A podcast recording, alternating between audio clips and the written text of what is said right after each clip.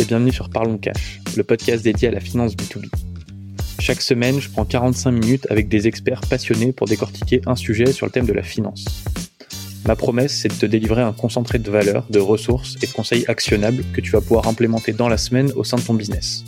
Que tu sois entrepreneur, salarié, freelance, l'idée c'est qu'on fasse ensemble des finances de ta boîte, ton futur levier de croissance.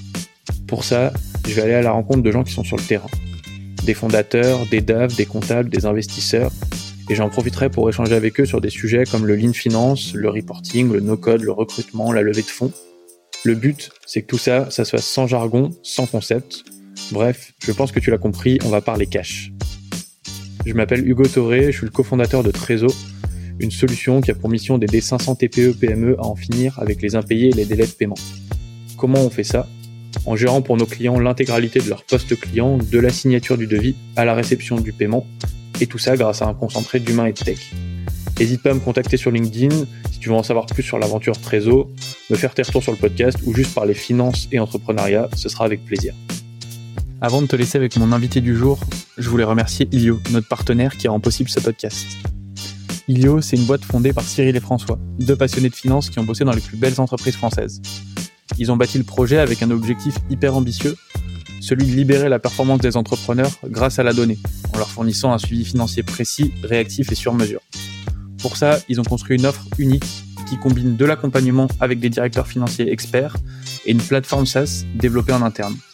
La boîte cartonne et ils ont déjà accompagné des dizaines d'entrepreneurs, que ce soit dans le SaaS, le e-commerce ou encore le monde des agences. Je te laisse partir à leur rencontre, tu retrouveras tous les liens dans la description je ne te retiens pas plus et je me lance dans l'épisode du jour. Hello Anthony, bon la discussion a déjà démarré depuis un petit moment, euh, mais on passe ce fameux euh, ce fameux cut. Très content de pouvoir euh, entamer l'épisode. Bon, avant toute chose pour ceux qui, lancent le live en même temps que nous, j'ai déjà fait une petite présentation de toi, du projet qu'il y a derrière et même des projets, mais tu vas nous en dire un peu plus. Donc, je te laisse l'occasion de te, te, représenter rapidement et puis on est on est parti. Salut Hugo, ben, merci pour euh, l'invitation. Euh, c'est un, plaisir d'échanger avec toi sur euh, ces thématiques. donc moi je suis Anthony Guez, j'ai 38 ans, marié, trois enfants et ben plusieurs plusieurs projets en cours, enfin même qui se sont concrétisés, mais voilà. donc j'ai tout d'abord fondé Mindset Finance fin 2019 donc Mindset Finance, c'est un cabinet de, direction financière externalisé. Euh, donc on accompagne des TPE, PME, start-up sur l'ensemble des sujets liés au pilotage financier, donc tout ce qui va être business plan, reporting, prévision de trésorerie. Et un sujet qui nous amène aujourd'hui, tout ce qui va toucher à la digitalisation de la fonction finance. Voilà, donc mettre en place les bons outils, les bons process qui permettent à la fois de fiabiliser euh, l'information, euh, gagner du temps, automatiser certaines tâches, euh, tout ça pour bah, aider les dirigeants d'entreprise à mieux piloter leur boîte. Euh, ça, c'est vraiment le, le, cœur de notre activité chez Mindset Finance, mais on a aussi une branche RSE, conseil en, RSE, et une branche audit, euh, commissariat au compte, transaction services. Voilà. ça, c'est ce qu'on fait chez Mindset Finance. On a une branche également expertise comptable. Euh, et euh, il y a un peu plus de deux ans maintenant, donc en 2021, euh, j'ai cofondé Naotech avec trois autres associés. Naotech, c'est euh, une agence euh, de développement de solutions euh, qui vise à automatiser des process administratifs et financiers en utilisant principalement des outils no-code. donc, c'est mes deux activités sont assez complémentaires. On reste sur des sujets de digitalisation, de conseils. Euh, voilà, et, en fait, j'ai été amené à, à, à cofonder cette société, bah, d'une part parce que j'ai rencontré des, des super associés, et, euh, et d'autre part parce que je m'étais rendu compte que euh, sur notre activité de conseil en direction financière, euh, on pouvait pas dissocier euh, la partie vraiment conseil de, de la partie outil euh, et gestion de la donnée et euh, gestion de workflow et automatisation. Euh, que on pouvait pas continuer à être euh, que sur du, euh, Excel euh, et que il fallait aussi ben, trouver les bons outils qui permettent bah, de créer des solutions sur mesure pour automatiser certaines tâches. Voilà. Bon, ce qui est bien, c'est qu'avec cette présentation, j'ai pas besoin de dire pourquoi tu étais la bonne personne pour parler de tout ce sujet-là. Je pense que c'était la meilleure réponse. Mais, euh, mais génial. Et puis, c'est ça qui est, qui est intéressant, c'est qu'on va pouvoir faire le pont entre euh, toi, des besoins que tu as rencontrés dans les premières missions qui t'ont amené à fonder les autres boîtes, parce que c'est vraiment ça, c'est plus euh, ce que tu disais, à savoir, je pars d'un problème que j'ai rencontré en mission et comment je peux le répondre, y résoudre déjà pour moi et aussi pour mes clients. Et en plus, bah, tu as pu le mettre en pratique sur le terrain avec plein de types et tailles de boîtes différentes. Donc pareil, euh, ça va être l'occasion de voir qu'est-ce qui marche pour une boîte de 50 personnes, qui est peut-être une autre réponse pour une boîte de 200. On en, on en parlera, mais génial. Ouais. J'aimerais bien commencer par là peut-être et un, un, cas concret de déjà toi quand, quand tu arrives dans une boîte sur on va dire les, les premiers jours, les premières heures d'échange avec un DAF, ses équipes, les fondateurs. Euh, Qu'est-ce que tu regardes sur les outils qui sont en place? Qu'est-ce que tu vas aller challenger? Comment tu pars déjà un peu de, de cet existant et des premières choses qu'ils ont, ils ont mis en place pour, euh, pour voir ce que tu vas pouvoir améliorer et vers quoi tu vas pouvoir les amener? Ouais. Bah, en général, ce qu'on fait, nous, c'est euh, on commence déjà ben, par euh, prendre connaissance bah, des outils qui sont en place, des process qui sont en place et on va dire du business model. donc vraiment nous, on a la chance d'accompagner euh, voilà plein plein de sociétés qui ont euh, voilà, des activités très différentes les unes des autres et qui ont aussi euh, des niveaux de maturité digitale assez différents. parfois, on arrive, voilà, il y a, y a, déjà toute une stack d'outils qui est en place, qui fonctionne bien, ça tourne bien, donc on, et parfois, souvent, c'est des outils que nous aussi on est amené à recommander. Donc voilà, dans ce genre de situation, on a plutôt tendance à à s'installer confortablement et puis à, potentiellement faire deux trois petits ajustements mais ça va être vraiment à la marge. Mais euh, voilà on va on va le travail le gros du travail a déjà été fait. Euh, mais parfois on a on arrive et puis il y a rien ou quasiment rien. Euh, c'est-à-dire beaucoup de choses qui sont vraiment très manuelles. Euh, beaucoup de choses euh, euh, qui sont des enfin qui sont faites sous Excel ou Google Doc ou ou Google Sheet ou mais voilà des choses qui sont pas du tout euh, euh, automatisables et, euh, et, et, voilà pas du tout digitalisées. Euh, voilà quand on fait une facture euh, sous Word par exemple ou sous Excel, qu'on la transforme en PDF et qu'on envoie par mail, euh, c'est pas aujourd'hui la meilleure option pour plein de raisons. Euh, bah déjà parce que dans une sur une facture, tu as à peu près une trentaine de mentions légales à faire apparaître et qu'en cas de contrôle, euh, bah, tu peux te faire taper euh, sur les doigts, donc c'est pas c'est pas génial. Euh, et puis c'est surtout que quand tu commences à avoir un peu de volume, si tu veux extraire les données de ta facturation, si tu dois ressaisir à la main toutes les informations euh, que tu as déjà saisies dans des euh, dans des Excel ou Word ou autres, c'est voilà, c'est pas génial. Donc voilà, nous on a on a déjà on, on, fait un petit peu un état des lieux déjà des outils qui sont en place et puis après l'idée c'est pas d'appliquer une seule solution qui soit appliquée à toutes les tous nos clients ou toutes les sociétés qu'on accompagne c'est déjà de voir ben, euh, à partir de là quel est le business model, euh, quels sont les flux qui existent, euh, quel est le, aussi le niveau euh, d'implication ben, du dirigeant et de ses équipes. Euh, et parfois, il n'y a pas non plus vraiment d'équipe, il n'y a pas de personne avec une casquette euh, type office management ou, ou assistant administratif ou autre. donc, construire des usines à gaz si derrière, il n'y a personne qui est capable vraiment d'administrer euh, les différents outils, c'est pas non plus la meilleure option. Donc euh, voilà, c'est vraiment un peu au cas par cas. Euh, voilà, et puis après, ça dépend aussi des objectifs et de l'ambition. C'est-à-dire que aujourd'hui, il peut y avoir quasiment rien, mais avec l'ambition très vite, très rapidement, euh, déjà de grossir de, de faire plusieurs millions d'euros de chiffre d'affaires. Euh, c'est pas la même chose que une boîte où on sait qu'il y a une phase un peu de R&D euh, qui va être encore enfin qui peut durer encore un an, deux ans, trois ans, avec euh, peut-être euh, euh, quelques POC qui vont être facturés, mais on parle de trois factures par an et et très peu de dépenses en face, hormis des dépenses par exemple de, de salaire et d'équipe d'équipe tech. Donc voilà, c'est ma, ma réponse est peut-être un peu longue, mais c'est vraiment au cas par cas, c'est vraiment comprendre quels sont les flux, quelles sont les attentes aussi des dirigeants en termes de parce que nous on intervient beaucoup. Enfin, la finalité de tout ça à la fin, c'est de construire des outils de pilotage. Donc, c'est quel est le niveau de pilotage attendu aussi, le niveau de détail, le niveau de granularité, la temporalité. est-ce que c'est pour faire un truc une fois par trimestre ou alors est-ce que c'est vraiment avoir quelque chose aussi en temps réel? En fonction de tout ça, bah, on va on va construire aussi des solutions qui seront le plus adaptées un peu à tout cet environnement. Ouais, mais c'est euh, hyper intéressant cette partie euh, qu'on pourrait appeler un audit, on va dire que tu vas faire un peu en préambule de la mission pour pour cadrer tout ça, dans le sens où même un, un DAF en poste aujourd'hui, quand il va choisir un outil ou identifier des axes d'amélioration, bah c'est ces mêmes questions-là qui va se poser de où on en est en termes business, où est-ce qu'on veut aller, euh, c'est quoi les grosses problématiques qu'on a eues là sur les dernières semaines, mois, et, euh, et, je pense que toutes les questions dont tu parlais, à savoir à quel point les équipes qui vont utiliser l'outil, elles ont une appétence pour la tech, qui est super important aussi.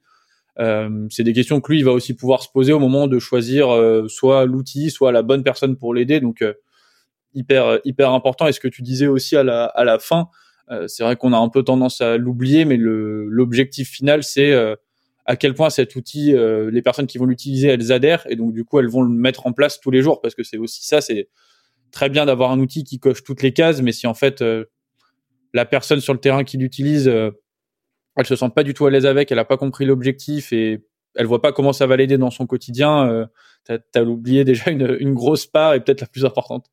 Ouais, c'est bah t'as as parfaitement résumé. Euh, J'aime. T'as commencé par là au début où tu disais on a des boîtes de tout type et, euh, un peu ce point-là, à savoir leur maturité face à la, tech. Et je trouve ça intéressant parce que oui, les, startups, ils vont avoir cette, euh, cette facilité et aussi parce que c'est des boîtes qui font partie de leur écosystème. C'est tout bête, mais ça, joue. Leur père, ils les utilisent. Tous ces outils-là qu'on connaît, on peut les citer, mais ne serait-ce qu'un outil comme Pennylane qui, je pense, aujourd'hui est présent dans plus de 80% des startups.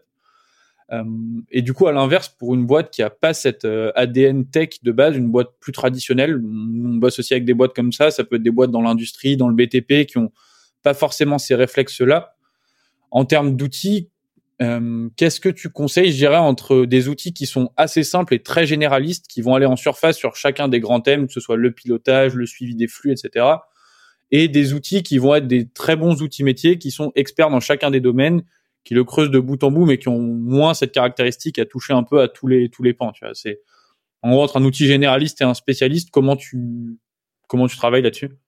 Ouais, alors déjà, selon moi, c'est pas parce que t'es pas une startup que euh, tu tu peux pas mettre en place des, des outils euh, un peu innovants ou de digitalisation. Nous, on a mis en place euh, parfois dans des, des PME entre guillemets classiques, dans le sens où voilà, activités traditionnelles qui n'ont jamais levé de fonds et sur une taille d'équipe, tu vois, entre on va dire 10 et 20 personnes, donc vraiment un peu n'importe quelle société, on a on a mis en place des outils comme euh, comme Pennylane, tu, tu l'as cité, et, et euh, un outil euh, no code qui s'appelle Airtable, qui est assez connu aussi.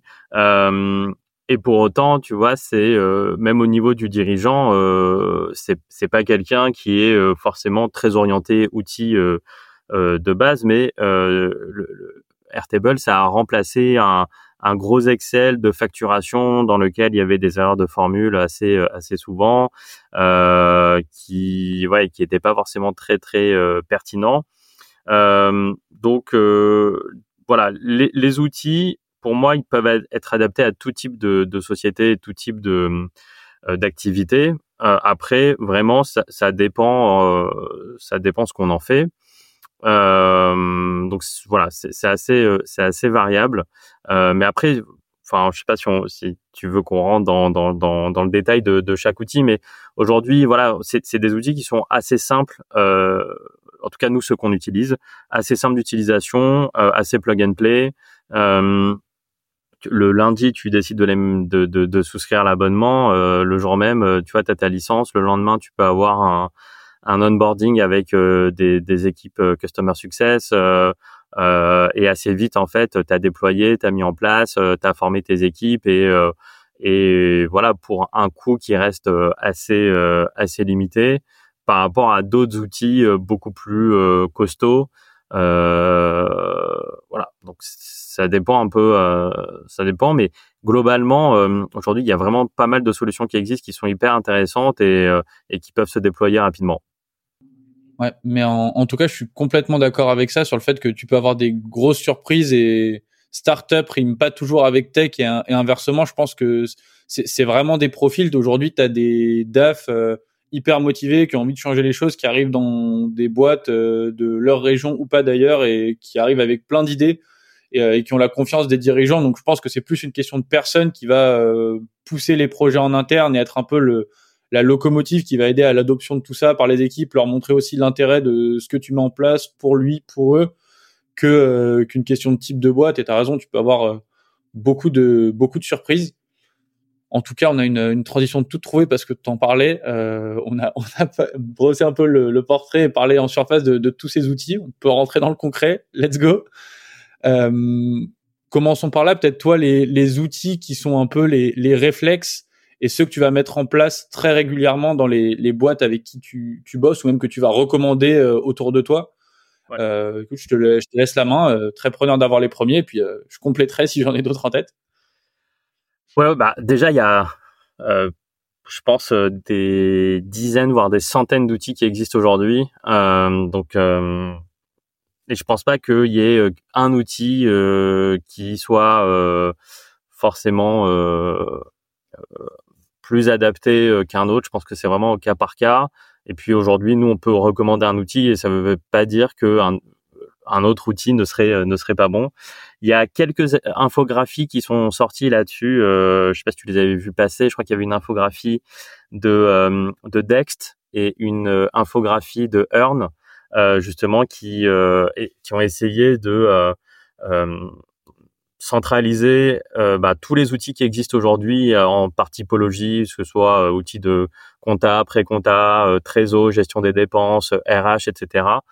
c'est c'est intéressant et tu vois qu'il y en a il y en a vraiment beaucoup et je pense qu'il y en a encore beaucoup d'autres qui vont sortir d'ici quelques mois ou quelques années.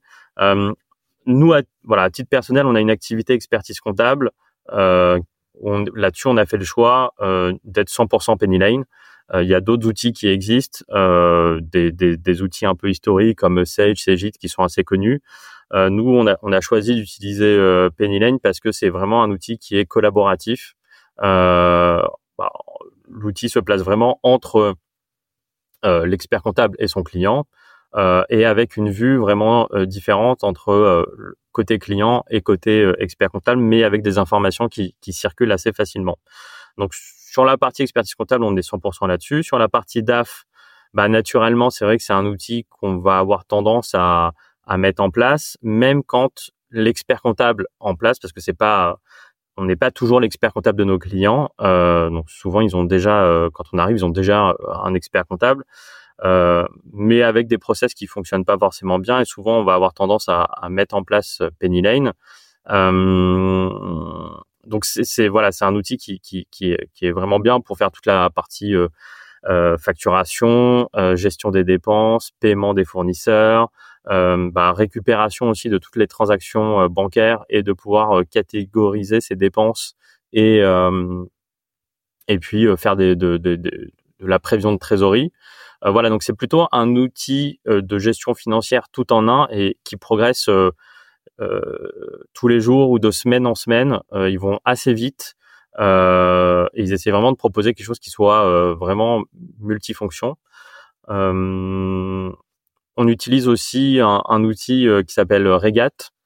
Euh, on recommande aussi euh, pas mal à nos clients quand il y a des sujets plus, tu vois, de budget et de euh, de gestion budgétaire et d'engagement de dépenses, de validation des dépenses et de suivi de ces dépenses dans un budget qui a été accordé à chaque euh, à chaque département par exemple euh, c'est assez euh, c'est assez simple d'utilisation bon comme beaucoup d'outils et vraiment avec ce vrai focus vraiment analytique et qui, est vraiment pas mal après il y a y a, y a d'autres d'autres outils un peu sur cette partie un peu gestion enfin de la facturation, gestion euh, des dépenses, etc. Euh, peut-être il y a deux autres outils que je pourrais citer comme ça. Il y a Axonote euh, qui est euh, assez assez intéressant, orienté vraiment plutôt TPE, mais qui leur permet d'avoir en un seul outil pas mal de fonctionnalités, y compris des fonctionnalités, tu vois, de CRM, de devis, de bah, de facturation et en même temps de gestion des dépenses. voilà, très simple d'utilisation, sans pour autant voilà créer des, des trucs ultra ultra complexes. Donc voilà, ça répond bien aux besoins, je pense, des, TPE. Et puis peut-être un dernier outil euh, qu'on a tendance aussi à mettre en place et à recommander, c'est un outil qui s'appelle Celle-ci. Euh, ça, on va peut-être avoir tendance à le recommander quand on est sur des sujets euh, de, on va dire, de facturation, de devis, qui peuvent être un peu plus complexes que que, que, que, pour d'autres usages. Quand on a besoin de récupérer aussi tu vois un détail des ventes euh, avec un niveau de granularité assez euh, assez important. Voilà. donc c'est c'est c'est un peu ces quatre outils là qu'on va avoir tendance à conseiller, implémenter chez chez nos clients. Voilà. Ça sur vraiment sur une partie facturation, gestion, voilà des des dépenses qui soient en lien avec un seul outil en fait. Voilà. Après, tu as des outils, d'autres outils qui sont très orientés, par exemple, euh, sur une thématique, par exemple sur la, la partie trésor. Euh, Aujourd'hui, tu as, un outil comme euh, comme Agicap euh, qui est assez connu, euh, qui permet, enfin en tout cas au départ, c'était vraiment sur la partie prévision de trésorerie. Il récupère les, les flux bancaires et puis tu modélises des scénarios et donc tu projettes ça. Bon, aujourd'hui, ils ont un peu élargi euh, leur intervention et tu peux aujourd'hui payer tes fournisseurs directement depuis AGCAP. Euh, nous, on a un autre outil qu'on est amené aussi à recommander assez souvent. C'est un outil qui s'appelle Figure, qui est euh, pas forcément très connu, euh, mais qui, sur la partie prison de trésorerie, fait vraiment le job, qui est assez efficace, avec un budget quand même un peu moins cher que qu'AGCAP. Euh, voilà. Donc c'est on va dire assez adapté euh, pour ceux qui veulent juste faire des prévisions de trésorerie et puis les actualiser. C'est le même principe qu'Agicap, c'est ça récupère les les flux bancaires, tu catégorises, tu fais des scénarios sur sur les mois qui viennent et ça te permet visuellement bah, de voir où euh, où sera ta trésor dans un mois, dans deux mois, dans trois mois et de voir s'il y a besoin de mettre en place des actions euh, correctives, on va dire. Voilà.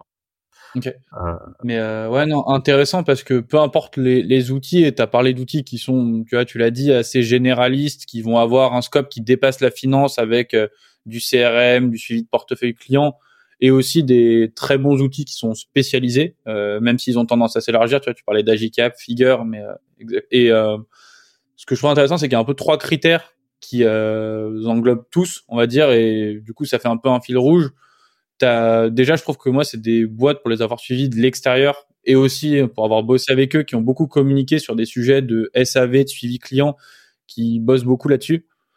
Euh, as un côté prix aussi où c'est des outils qui ont voulu se rendre accessibles à des euh, petites boîtes, euh, que ce soit les Penny Lane, Figure, etc. Aujourd'hui, tu le disais, hein, mais à partir de 10-20 employés, ça fait du sens d'avoir ces outils-là. À partir du moment où j'ai une première personne finance à plein temps ou même qui vient deux trois jours par semaine, bah, ça peut être intéressant.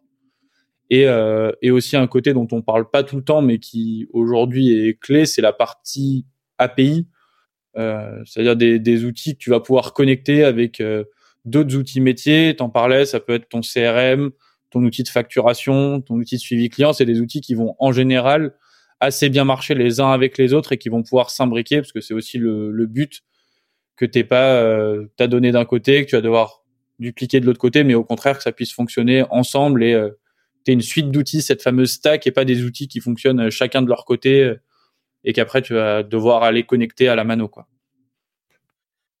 Ouais, bah c'est c'est tout l'avantage, je pense, des, des outils SaaS qui se sont développés depuis quelques années, parce que il y a, il y a quoi Il y a 5-6 ans, la plupart n'existaient pas, ou étaient vraiment à leur à leur prémisse, euh, il n'y avait pas grand-chose.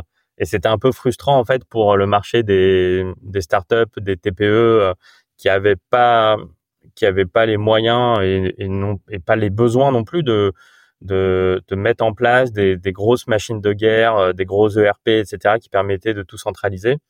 Aujourd'hui, en fait, avec tous ces outils, ben, ça permet vraiment de d'apporter une solution concrète euh, à des sociétés. Euh, ouais, enfin nous dans notre cible en tout cas de 10-50 salariés qui qui, étaient pas forcément bien équipés avant. Ouais. Ouais, clairement. Clairement. Et, euh, et ça m'intéresserait qu'on qu'on parle rapidement de cette partie euh, no code aussi. Tu, tu l'as abordé pendant la, la présentation. Et, euh, et, quand on parle de faire marcher les outils entre eux, bah, on est très exactement là-dedans, à savoir. Tu as donné l'exemple d'Airtable, qui est, un, on va dire, un, Excel avec euh, qui a pris un petit peu tous les points faibles d'Excel et qui en a construit une version un petit peu 2.0 avec une API qui est, assez puissante. Euh, et il y a aussi d'autres outils dont on pourra parler. Euh, Make en est un autre, euh, mais ça, m'intéresserait qu'on ait deux trois exemples de dans quel cas de figure tu les mets en place pour des clients, à quelle à quelle problématique ils, répondent et et toi comment tu les les intègres dans des cas concrets que tu peux avoir toi chez des des DAF, des fondateurs. Je pense que ça peut être intéressant. Ouais, euh, bah pareil, en fait, les outils no code, euh, il y en a, euh, il y en a des, des, centaines, voire des milliers. Euh, euh, mais c'est vrai que souvent, on va, on va quand même parler de d'Airtable. bon, après, ça dépend ce qu'on en fait. Nous, on, nous, on se place vraiment sur un, un scope très administratif et finance et potentiellement, tu vois aussi un peu RH, mais on n'intervient pas sur des sujets euh, marketing ou communication. Euh, avec des outils no-code, on, on, on, pourrait aussi aller là-dessus euh, du mailing, de l'automatisation, de la prospection, ce genre de choses. Nous, voilà, on se concentre uniquement sur le scope vraiment admin finance. Euh, donc c'est vrai que Airtable, il va souvent revenir et ça va souvent être la pièce un peu centrale euh, de nos de nos systèmes. Euh, Make aussi très très souvent parce qu'on va devoir déclencher des automatisations, euh, ben soit avec des mails, soit euh, euh avec potentiellement d'autres outils sur lesquels il n'y a pas forcément une une automatisation native. Make pour ceux qui connaissent pas ou qui connaissent, enfin pour faire un parallèle, c'est un un outil un peu comme Zapier. Zapier est souvent plus connu. Euh, mais, mais Make est, souvent préféré par ceux qui sont euh, vraiment des, euh, des no-codeurs euh, plus chevronnés. après, nous, on utilise aussi Softer, qui est un outil qui permet de, on va dire, Airtable, c'est une sorte de base de données, mais qui a pas forcément aujourd'hui une vue qui te permet de restituer des choses de manière assez ergonomique.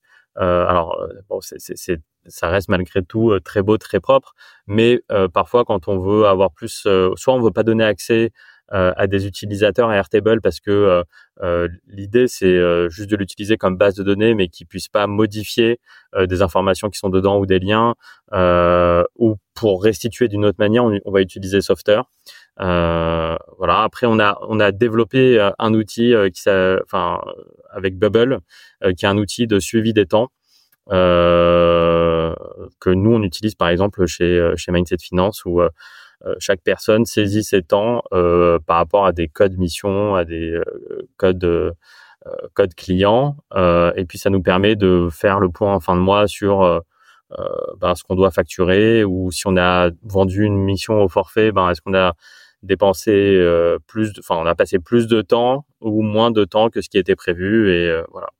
Donc euh, donc voilà aujourd'hui on peut vraiment constituer plein de choses différentes et, et c'est là où c'est intéressant. Ouais. Ouais, ouais, non, mais tu as, raison. Le, dernier qui se prête du coup bien à tous ces modèles euh, agences, conseils où tu, tu vends du temps par définition. Donc, donc clairement. Mais, mais c'est vrai que c'est bien pour des, des personnes qui sont pas forcément très au fait de, de ça parce que de base ça a été beaucoup utilisé par des départements, t'en parlais, marketing, sales, qui sont assez friands de ces outils, donc euh, qui les ont beaucoup utilisés. Ça arrive aussi en, en finance et tant mieux. Euh, parce que le, le, but pour donner des, un exemple sur Make par exemple, ça va être euh, j'ai pas envie de faire mes relances de factures manuellement, d'envoyer les mails, de devoir faire le suivi. Je vais pouvoir décider de envoyer un mail automatique trois jours après, puis dix jours après avec un autre contenu et je vais pas avoir à faire ces actions manuelles et ainsi de suite. Le but, c'est ça, très souvent de make, bon, tu l'as compris, donc je suis un peu un aficionado, c'est euh, toutes ces tâches sur lesquelles j'ai pas forcément de valeur ajoutée, qui sont euh, la conséquence soit d'une date, soit d'une action qui a été faite en amont, bah, je vais pouvoir les programmer, elles vont se faire pour moi au lieu que je dois y passer à chaque fois et y consacrer du temps. Quoi. Concrètement, c'est un peu ça le. C'est un bon c'est un bon résumé et, un cas un cas d'usage tout à l'heure tu m'as demandé bah tu vois typiquement c'est vrai les, les métiers où tu factures du temps donc ça peut être des experts comptables, ça peut être des avocats, ça peut être des ESN euh, qui vendent des consultants euh, à la journée sur des sur des projets. En fait, aujourd'hui, nous, on, on, a créé des des solutions euh, où en fait la personne saisit ses temps euh, au fil de l'eau ou, ou, en fin de mois si pour ceux qui qui le font pas au, au, fur et à mesure. Mais bon, en tout cas, les les temps sont saisis par par le consultant ou par l'avocat ou par le collaborateur expert comptable euh, dans un dans un outil. Et derrière en fait nous on peut déclencher automatiquement euh, la facturation, l'envoi des factures et potentiellement les relances quand elles n'ont pas été payées euh, et en même temps euh, ben, générer un peu des dashboards, euh, des tableaux de bord sur l'analyse des temps passés, sur la rentabilité, sur les montants facturés par client, voilà tout un tout un ensemble de, de, de, de sujets. C'est-à-dire qu'à partir du moment où on a la donnée, euh, on, est, on peut on peut faire beaucoup d'analyses euh, euh assez euh, assez simplement, assez rapidement, euh, sans avoir à, à y consacrer euh, des jours, des jours et des jours. voilà, moi j'ai connu par le passé des, des cabinets où le premier et le deux du mois, il y avait une assistante administrative qui consacrait ses journées entières à, euh, à facturer euh, les temps passés euh, le mois d'avant. Donc c'était un, un, un, processus qui était euh, un peu chronophage où voilà pendant deux jours il fallait pas lui parler, il fallait pas la déranger parce que elle, elle, avait peur de se, de se tromper. En soi, ce que je comprends quand tu fais quelque chose qui est très manuel, le jour où tu arrives à l'automatiser, euh, ben en fait, ce n'est que la même information qui passe euh, d'un outil à un autre, puis encore à un autre, et euh, euh, normalement tout doit fonctionner pour que le, le process aille jusqu'au bout. Voilà. c'est un, un, exemple de mission qu'on a qu'on a pu réaliser, ouais. Mmh. Ouais, en plus on l'a on l'a pas précisé, mais c'est c'est des outils qui sont euh, pour l'exemple de Make, mais même ces alternatives qui en général sont assez peu chères euh, de, qui au début peuvent te permettre de couvrir pas mal de, de tâches et de missions pendant assez longtemps euh, en plus, parce qu'après ils vont pouvoir venir euh, travailler autour des outils que tu auras mis en place dans ta structure, mais mais qui dès le début peuvent être mis en place et pour quelques dizaines d'euros et encore vont déjà pouvoir te, te, dégager pas mal de, de temps sur tous ces sujets. C'est vrai que c'est important. Absolument. T'en as qui sont même gratuits euh, dans une certaine limite, mais quand tu démarres et que t'as pas forcément beaucoup de flux ou, ou que tu veux tester pour voir ce que ça donne sur un plus petit échantillon, ben ça te permet déjà gratuitement de, de faire les choses.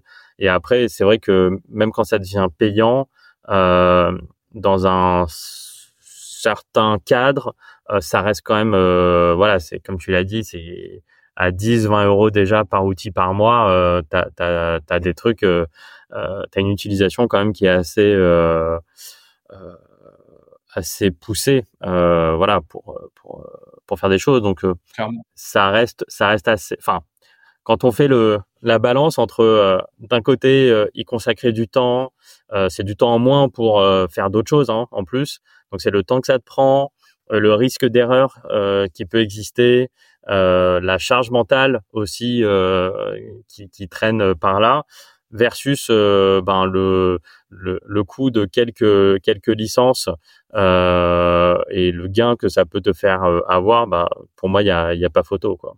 Voilà. Ouais non, non sur des outils comme ça il y a, y a clairement pas de débat et tu as beaucoup parlé sur les, outils. On prenait l'exemple au début d'une boîte qui a peu de choses en place, que ce soit en termes de, nombre de personnes, de process et d'outils. Euh, avec ces boîtes-là, ce qu'il y a de facile entre guillemets, c'est que tu pars d'une feuille blanche et donc tu peux directement mettre en place les bons réflexes, les bons outils. Euh, ça m'intéresserait qu'on voit le cas un petit peu dans l'autre sens. T'en parlais, une boîte un peu plus structurée, un petit peu plus grosse déjà, qui a déjà mis des choses en place qu'elle soit bonne ou, ou mauvaise. Déjà, toi, c'est d'autres questions du coup qui viennent, à savoir comment tu challenges un peu les outils en place et, euh, surtout que tu arrives un peu à déconstruire ce côté qu'on peut avoir un peu d'usine à gaz avec euh, 10 outils pour 10 missions différentes et recentrer un petit peu, se dire on va peut-être en supprimer trois, euh, quitte à avoir un outil un petit peu plus généraliste dans le lot, euh, mais en fait pas démultiplier les outils parce que déjà c'est une source de coût, et surtout c'est une grosse source de complexité pour tout le monde et on n'en sort pas finalement gagnant à la fin quoi. Ouais, bah tout ça c'est euh, vraiment une analyse euh, un peu au cas par cas, euh, comme on en, parlait au début. C'est vraiment aussi comprendre les attentes, les besoins, etc. Et c'est vrai que peut-être certains outils étaient très adaptés pendant une période, pendant une phase de la boîte, et puis à un moment tu passes euh, des étapes et et puis ça ça convient plus ou ça correspond plus exactement aux mêmes besoins ou peut-être que tu as eu des évolutions dans ton business model ou qui font que, euh, bah, en tout cas, il faut changer d'outil. Là, là-dessus, quand tu es sur des boîtes un peu plus matures où euh, tu te dis, bon, le, le process de changement d'outil, euh, surtout si c'est pour euh, remplacer trois outils en place par un seul euh, qui va couvrir un spectre un peu plus large, euh, ça vaut quand même le coup euh, de passer un peu de temps euh, parce que tu te dis bon ben on, on va peut-être partir sur un, un, nouvel outil pour les 3, 4, 5 prochaines années. Donc le but c'est pas de changer euh, tous les six mois. Donc faut, faut voilà, faut juste y consacrer le temps nécessaire pour pour trouver vraiment l'outil qui sera le plus adapté et que en termes de de paramétrage d'intégration et de formation des équipes, ce soit le plus le plus fluide possible. Donc là, euh, bah, je pense que la meilleure option, c'est vraiment de rédiger un cahier des charges euh, qui soit euh, le plus exhaustif possible. Donc vraiment, c'est recenser les, les besoins, euh, on va dire, des dirigeants, les besoins aussi des utilisateurs au quotidien, parce que tu vois, si euh, on, on, est sur une boîte à peut-être 50 personnes, tu as forcément des gens en interne qui vont intervenir à différents moments euh, des process. Donc c'est aussi ben, des, euh, comment dire, recenser leurs besoins, recenser aussi leur avis sur euh, les outils en place, ce qui fonctionne euh, et ce qu'ils voudraient garder comme fonctionnalité, et peut-être là où ça marche moins bien, là où il y a potentiellement des trous dans la raquette, là où il y a des interventions qui sont assez chronophages et sans réelle valeur ajoutée, et essayer, en fonction de ce cahier des charges, bah, de trouver la meilleure organisation possible et les meilleurs outils euh, bah, qui seront le plus adaptés vraiment à cette situation-là. Euh, donc euh, voilà, c'est vraiment au, au, cas par cas, sachant que sur les un peu les outils qu'on qu listait tout à l'heure et même sur d'autres outils, on est quand même dans une phase où euh, vraiment tous les tous les mois, tous les deux mois, tu as des nouvelles fonctionnalités. Donc en fait, peut-être qu'il y a six mois, un outil paraissait adapté ou pas adapté par rapport à une situation. Entre temps, euh, bah, il y a eu des nouvelles fonctionnalités euh, chez tout le monde qui sont qui sont sorties. Et donc, en fait, euh, une, une, solution qui pouvait être hyper adaptée il y a six mois, aujourd'hui, c'est peut-être plus la même. Voilà. Euh, donc, euh, c'est vraiment au cas par cas. Et c'est vrai que l'idée, c'est quand même de trouver des solutions euh, où on va pas empiler euh, 4, 5, 6 outils les uns sur les autres qui vont derrière, en plus, parfois, ne pas communiquer entre eux ou mal communiquer ou, ou tu dois faire des, euh, des exports, imports, etc. Euh, ça aussi, c'est un sujet quand on, on rédige euh, le cahier des charges euh, ou notre diagnostic au départ, c'est euh, euh, bah, voir un peu les connectivités entre les différents outils, soit qui sont déjà en place, soit demain si on en met d'autres. L'idée, c'est quand même qu'on puisse créer des liens, des ponts entre chaque outil pour bah, que l'information circule le plus facilement possible. Voilà. Parce que sinon, le voilà, si on digitalise, mais que derrière il reste encore beaucoup de, de process manuels pour euh, euh, exporter, retraiter à la main, euh, l'envoyer à quelqu'un d'autre, machin, etc. C'est pas euh, c'est pas ce qu'il y a de plus fluide. Donc euh, voilà. Ouais. Et j'aime bien ce, ce rappel aussi de challenger les outils, parce qu'effectivement, c'est ce que tu disais, l'outil qui va me permettre de faire le, le, bout de chemin de 10 à 20 personnes et de euh, 600 000 à un peu plus d'un million de chiffre d'affaires, c'est pas du tout le même qui va me permettre de faire le passage de 2 à 5 millions. Et il y a des boîtes pour lesquelles le, le choix de l'outil de départ, euh, c'est euh, tellement de consensus, d'équipes qui doivent se mettre d'accord qu'on va tendance à avoir laissé un petit peu coûte que coûte, même s'il est plus adapté parce que bon, on l'a choisi, nous qu'on a un instant T, donc on le garde par principe. Et il y a des boîtes, tu le disais, pour lesquelles ça peut aller très très vite. Si la, croissance elle est assez fulgurante, bah peut-être que je vais avoir besoin de changer deux, trois fois d'outils sur une période assez courte de 18, 24 mois parce que juste c'est plus du tout adapté à la réalité que j'ai six mois plus tard ou un an plus tard et là je vais devoir bah prendre quelqu'un en interne qui va devoir euh, un petit peu chapeauter tout ça parce que le, le suivi de ces outils et de à quel point ils sont pertinents pour moi, ça va être quelque chose qui va être remis sur la table assez régulièrement. Ouais, absolument. Ouais, c'est en fait plus tu grossis et plus malgré tout les projets euh, IT que tu vas devoir gérer euh, risquent quand même de prendre du temps et de mobiliser des équipes. Donc euh, euh, c'est clair que en, grandissant, il faut, faut s'assurer que euh, la solution qu'on met en place est une solution qui, qui restera quand même euh, pérenne quelques, euh, quelques années. C'est ça, exactement. Et, et on ne pouvait pas parler de tous ces sujets outils sans au moins faire une petite parenthèse IA, forcément, obligé. et c'est vrai que c'est comme souvent sur la, la partie finance, plus un sujet de réticence et de challenger l'outil plutôt que, tu vois, on en parlait des marketeurs tout à l'heure qui eux sont des, des inconditionnels par principe et on verra les limites un peu après. Euh, sur ces sujets, on est sur des sujets où l'exactitude de la data de base euh, est clé. Il y a beaucoup de sujets aussi de compliance, donc ce qui fait que ces outils, ça prendra peut-être un peu plus de temps euh, est-ce que tu vois toi déjà des, cas d'usage où, les DAF peuvent se servir d'outils IA ou de l'IA en, général dans le dans le quotidien? Est-ce que toi tu t'en sers ou c'est plus quelque chose que tu regardes de, loin pour l'instant euh, C'est quoi ton, ton avis là-dessus? Euh, Pour l'instant, nous on, on, s'en sert pas vraiment. Enfin, les outils que nous on utilise aujourd'hui, c'est pas forcément des outils dans lesquels il y a beaucoup d'IA. Euh, il y a, euh, je pense, euh, un peu de machine learning, mais bon, c'est voilà, c'est pas non plus. Euh. Par contre, ce que je pense, c'est que on va dire d'ici quelques mois, quelques années, je pense qu'il va vraiment y avoir une. Enfin, la révolution, elle est déjà là, mais il va vraiment y avoir des outils, soit des nouveaux outils, soit des outils qui vont ajouter de, nouvelles fonctionnalités assez poussées à partir d'IA. Voilà. Euh, pour l'instant, euh, j'attends de voir. Euh, je pense que quoi qu'il arrive, euh, ça remplacera jamais l'humain. Euh, maintenant, euh, l'humain va devoir s'adapter. Voilà, ça c'est certain. mais tu vois, par exemple, Aujourd'hui, nous, on utilise des outils, par exemple, qui euh, permettent quand on injecte un FEC. Donc le FEC, c'est le fichier des écritures comptables. Euh, c'est une donnée donc qui vient euh, de la comptabilité et qui recense tous les flux. Aujourd'hui, on a des outils qui, quand on injecte un FEC, euh, bah, retraite toutes les informations pour présenter ça sous un format de restitution qui, qui, qui, qui plaît bien c'est pas de l'IA, c'est vraiment, euh, c'est juste de l'affectation euh, compte à compte euh, sous un format. Mais je pense que demain, on pourra injecter un fake dans un outil. Ça va faire tout, ça fera toujours tout ça, mais en plus, peut-être que ça proposera des prévisions aussi sur l'avenir à base d'IA.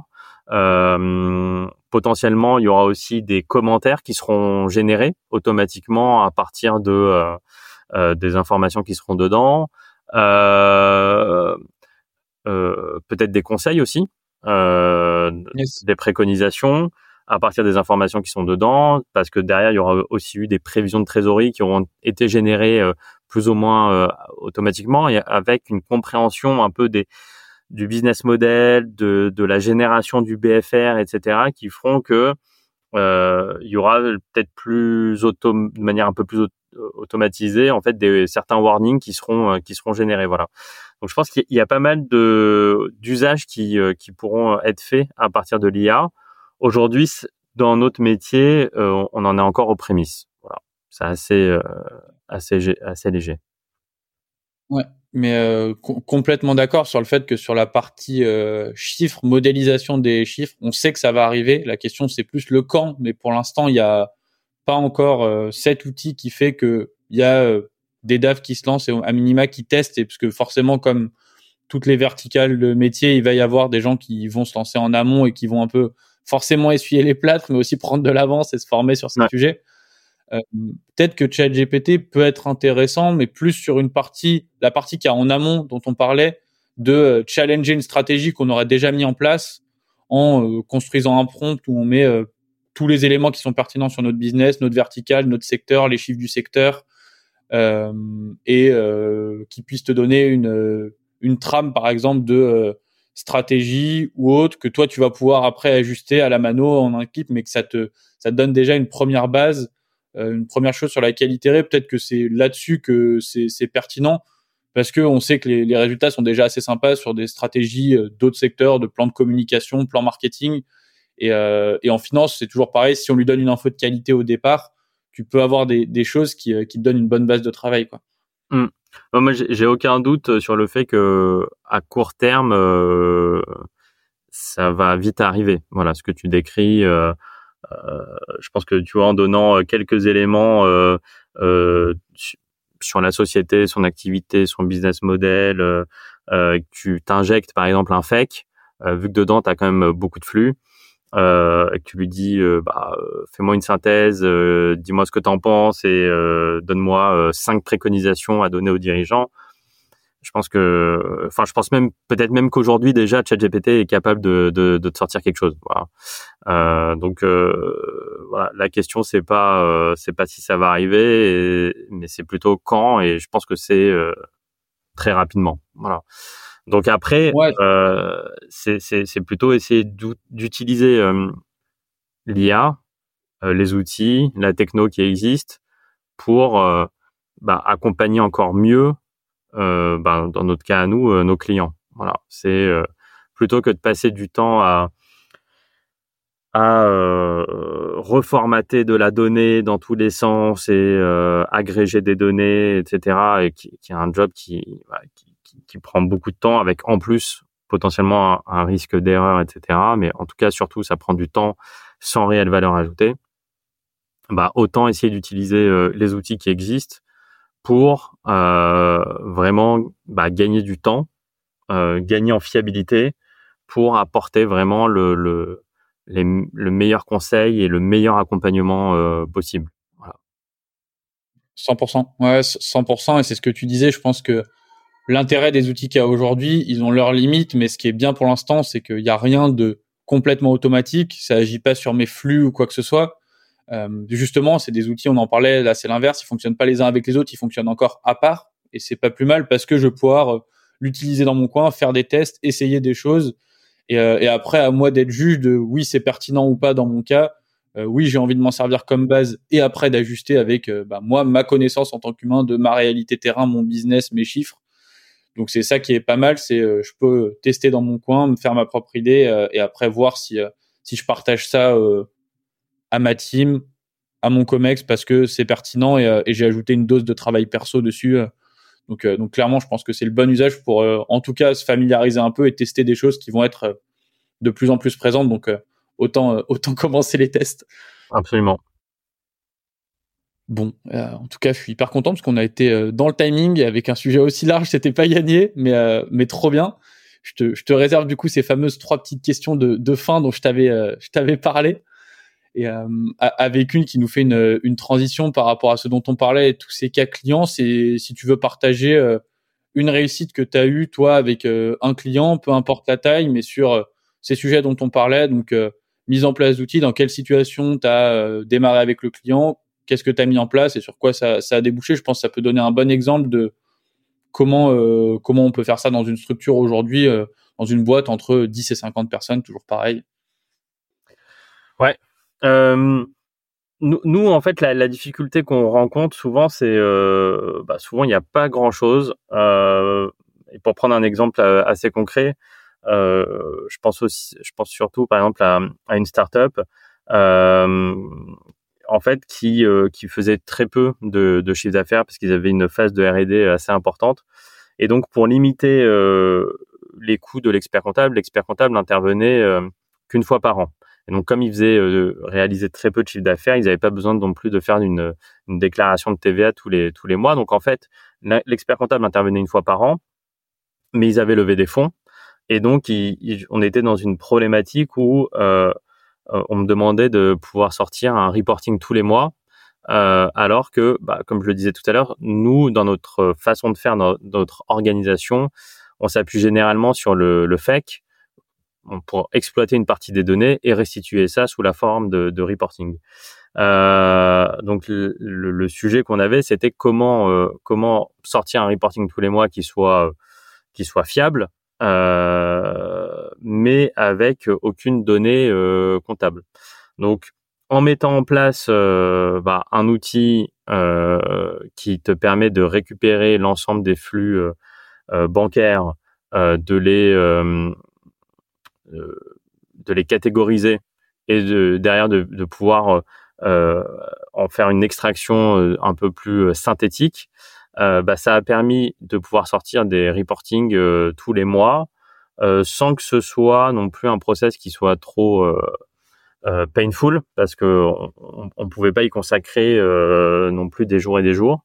voilà, donc ça c'était c'était intéressant avec en plus derrière des sujets aussi de de modélisation des prévisions de trésorerie parce que justement euh, euh, l'idée, enfin vu qu'ils étaient évidemment euh, pas rentables, c'était de pouvoir aussi bosser sur des prévisions de trésorerie, d'analyser le cash burn et bah, de voir jusqu'où on pouvait étendre le runway. Donc voilà, c'était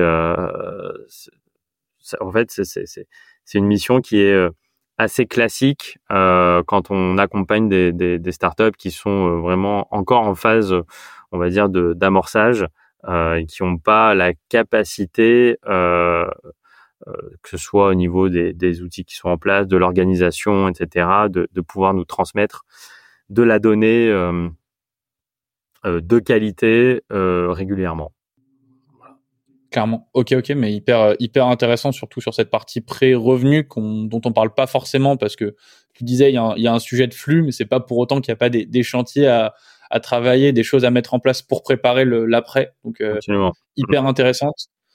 Euh, bon, il y avait une question sur la. C'est quoi les sujets sur lesquels tu te formerais si tu arrivais sur le marché aujourd'hui? Je pense qu'on y a partiellement répondu avec toute cette partie no code IA. Donc je vais, je vais sortir ma roue secours et je vais devoir ramener une autre question. On va trouver. je, je, peux, je, peux, y répondre pour, euh, pour, aller dans ton sens. Euh, mais effectivement, je, pense qu'aujourd'hui, quelqu'un qui, qui euh, termine ses études et sur le point de rentrer sur le marché du travail, je pense que la partie outils, c'est quand même quelque chose de, de clé. Je pense que c'est ça aussi qui peut faire la différence, tu vois, sur un, un entretien de recrutement entre deux, deux profils, tu vois, qui sont à peu près similaires, euh, même niveau d'études, même niveau d'expérience sur des stages ou de d'alternance.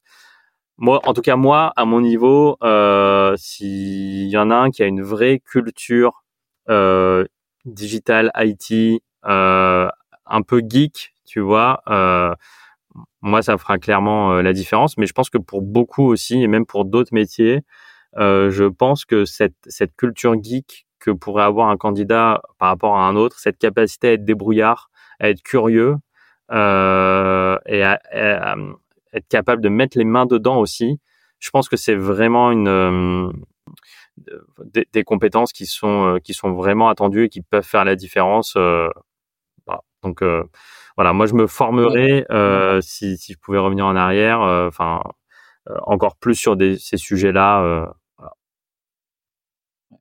Et, et, en plus, c'est ce qui, ce qui est trop bien, je trouve, c'est qu'il n'y a pas du tout de barrière à l'entrée, dans le sens où aujourd'hui, la plupart des outils dont on a parlé euh, et ceux qu'on partagera dans les, les ressources de l'épisode, ils ont presque tous des versions gratuites, des versions de test. Euh, des outils comme Make ou autres, en 10 à 15 minutes, je peux déjà avoir euh, mon compte créé, mes premiers scénarios mis en place. Donc il n'y a pas vraiment de limite sur le fait de déjà les, les tester euh, de notre côté, voir un peu à quoi ressemblent les interfaces. Et, c'est vrai que tu as raison, quand je vais être dans mes premières trois semaines, un mois, trois mois de, dans mon job, je vais avoir tellement de choses à assimiler que si déjà je suis à l'aise avec les outils, je comprends la logique, comment ils fonctionnent entre eux, euh, j'ai déjà une bonne longueur d'avance et clairement ça, va m'aider à délivrer sur tout le reste, c'est sûr. Ouais. Et puis aujourd'hui, pour aller dans ton sens, tu as beaucoup de contenu disponible aussi gratuitement pour te former à tous ces tous ces outils et on va dire cette culture digitale. Euh, t'as voilà, t'as des articles, t'as des t'as des vidéos sur sur YouTube et t'as même des formations euh, vraiment qui sont de qualité euh, à des prix très très très abordables euh, pour se, se former. tu vois, vraiment à, à 2 ou 200, 300 euros. Enfin, c'est c'est des investissements qui sont largement rentabilisés en fait sans investir tu vois des milliers des milliers d'euros sur des formations parfois qui sont pas forcément ultra pertinentes Là, aujourd'hui, tu as des formats euh, e-learning euh, avec des formations euh, à, 100, 150, 200, 300 euros. Donc, des, des, des, montants qui sont quand même assez abordables et qui peuvent vraiment faire la différence. encore une fois, je pense euh, sur des, des, entretiens de recrutement, par exemple, ou même demain sur un job pour pour aider quelqu'un à gagner du temps, faire plus de voilà, automatiser, fiabiliser de l'information de manière beaucoup plus simple. Mmh. Ouais. Et puis, c'est ce qui est bien, c'est que tu arrives dans une boîte où tous ces outils sont déjà en place, pas très bien, tu es, directement dans le bain et, euh, c'est très bien. Et tu arrives dans une boîte où, dans laquelle c'est pas forcément le cas, bah pareil, tu vas pouvoir être directement cette personne qui amène des solutions, qui propose des choses euh, et qui amène plein de nouvelles euh, nouvelles idées. Donc c'est pareil, c'est une super manière de, de démarrer euh, et de commencer dans, dans le job quand tu arrives avec euh, toute une nouvelle, euh, une nouvelle culture et des nouvelles choses à mettre en place, ça peut être euh, hyper intéressant aussi, quoi. Ouais, absolument. Et, euh, et ben voilà, notre dernière question, elle arrive finalement. Euh, c'est toi le, le, conseil que tu as euh, reçu, qui t'a fait le, le, plus progresser dans tout ce domaine aujourd'hui de finance B2B et dans l'accompagnement que tu, que tu, proposes avec toutes les boîtes que vous accompagnez. C'est quoi ce, ce, conseil qui t'a clairement fait passer un, un step et que tu gardes toujours précieusement aujourd'hui?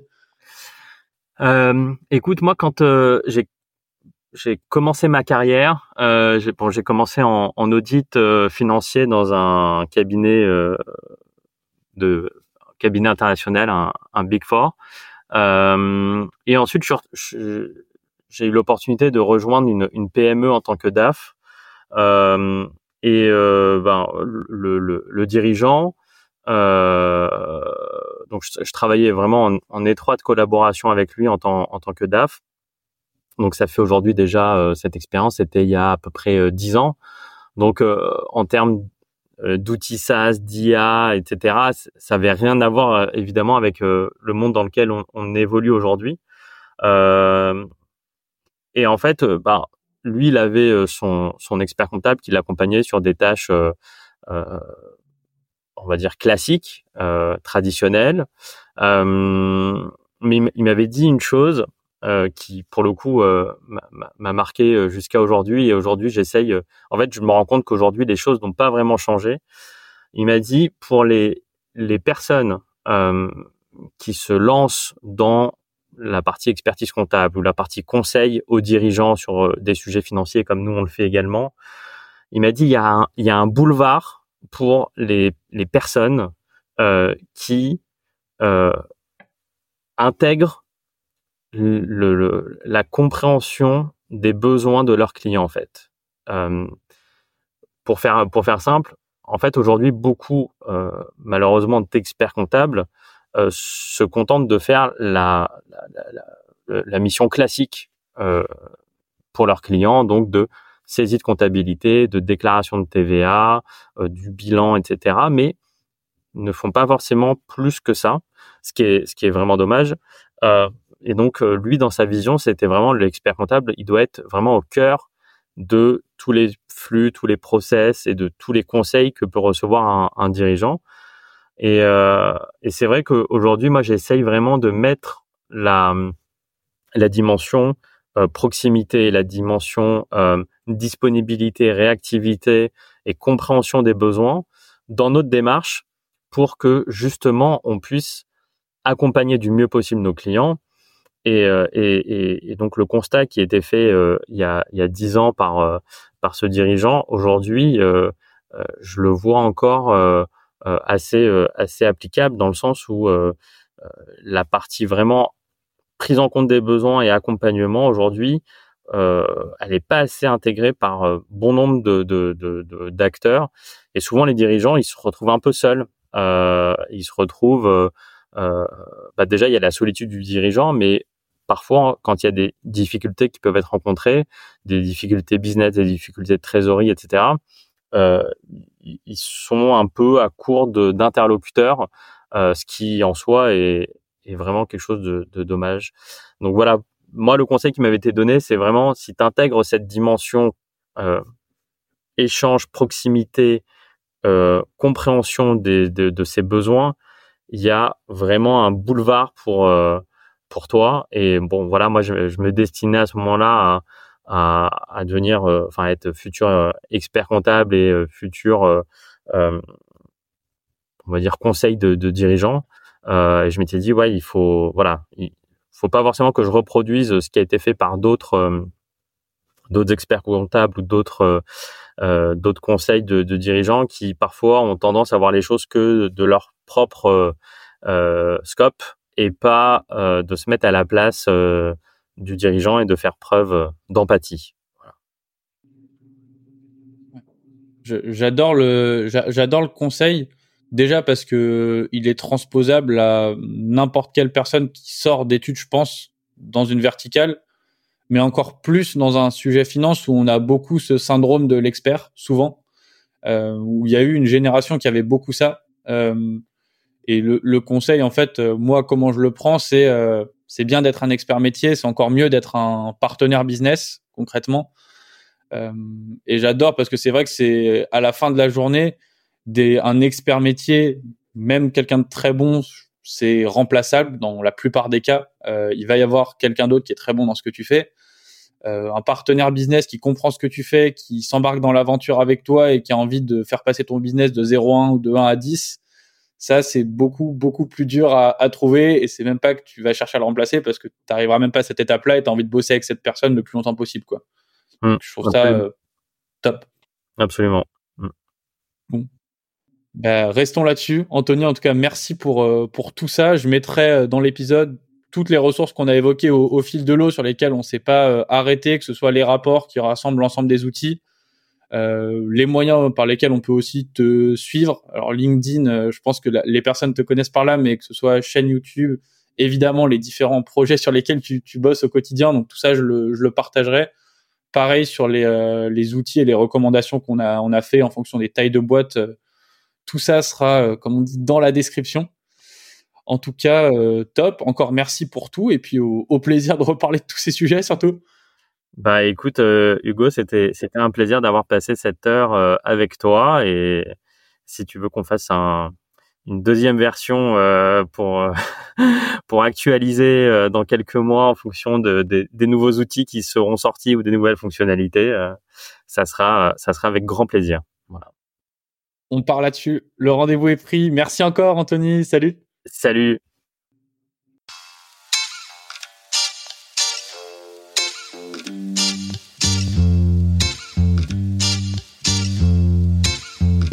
On arrive déjà au terme de cet épisode. Je te remercie de l'avoir écouté jusqu'au bout et j'en déduis que si t'es encore avec moi, c'est que cet épisode t'a plu. Je veux que tu saches que j'ai construit Parlons Cash comme un podcast actionnable et concret pour t'aider à progresser et à apprendre sur le sujet de la finance. Je te dis ça pour t'inviter à te reporter aux notes de l'épisode. Déjà parce que tu retrouveras les liens pour suivre mon invité et le projet que je mène en parallèle de ce podcast avec Trésor. En plus de ça, je vais alimenter les notes du podcast avec un maximum de ressources pour te permettre d'aller plus loin déjà toutes les ressources qu'on a évoquées avec mon invité pendant notre échange, mais aussi toutes les ressources que va te partager mon invité pour permettre d'aller plus loin et de passer à l'action. Tu retrouveras donc des checklists, des templates et des vidéos qui te permettront de mettre en pratique. Une dernière chose qui compte énormément pour moi, ce podcast, je le construis avec tous les auditeurs de Parlons Cash qui écoutent le podcast chaque semaine. Je suis donc très preneur de tes retours sur le format, les invités, le contenu, pour continuer à le faire évoluer ensemble. J'oublie pas ce fameux nerf de la guerre que sont les avis, tu t'en doutes. Ça permet de faire connaître le podcast à un maximum de gens et aussi d'inviter des invités toujours plus pertinents pour évoquer des sujets finance.